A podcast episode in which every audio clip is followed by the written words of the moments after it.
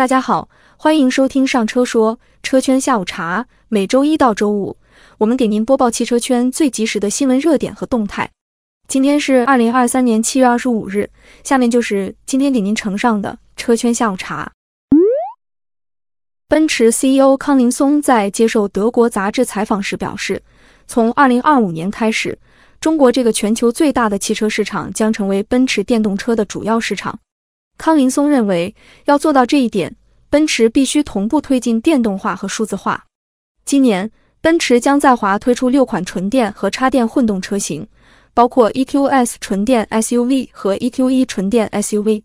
上半年，奔驰在全球市场累计销量达到一百零一点九二万辆，同比增长百分之五。其中，纯电车销量为十点二六万辆，同比增长百分之一百二十一。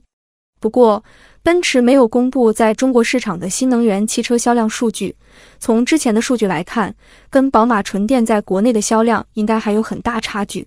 奔驰的相关负责人也曾表示，现阶段中国的政策鼓励的是价格比较低的电动车，竞争激烈，但纯电车在豪华车市场的竞争其实还没开始，几乎没有五十万元以上的电动车，而奔驰瞄准的正是这一空白市场。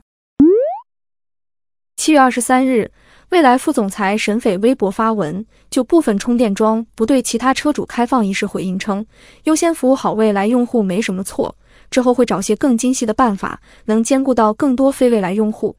同时，沈斐还建议电车还是要选未来，并敦促各自品牌多建些桩，并且也开放给行业用。此前，蔚来发布公告称。针对位于新疆的新兴峡、库尔勒、赛里木湖等七个超充站，七月至十月的十一点至下午六点的时段将是未来车主的专属充电时间。纯电车网友破防，表示未来没有格局。从克拉玛依到赛里木湖，未来是唯一在高速上设有充电桩的品牌，其他品牌的电车只能低速前行，靠加油站的电源壶轮充点电。不得不说，未来的补能生态确实做得很好，在铺设补能网络这件事上砸下重金，优先为未来车主服务的做法也无可厚非。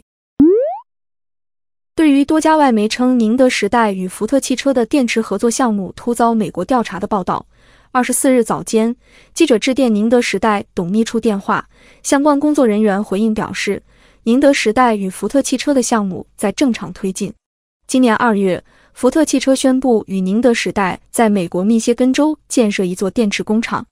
福特拥有这座新工厂的所有权，宁德时代则提供筹建和运营服务，并就电池专利技术进行许可。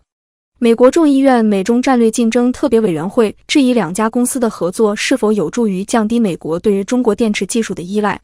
对此，福特表示。有别于其他汽车公司从海外进口动力电池的做法，福特汽车选择在美国本土运营电池工厂，有利于客户、公司和整个国家。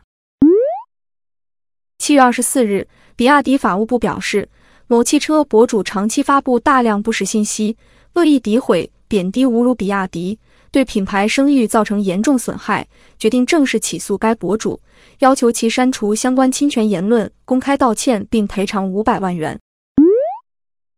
周三二十四时，国内第十五轮油价调整将正式到来。新一轮油价调整大概率还是会出现上调。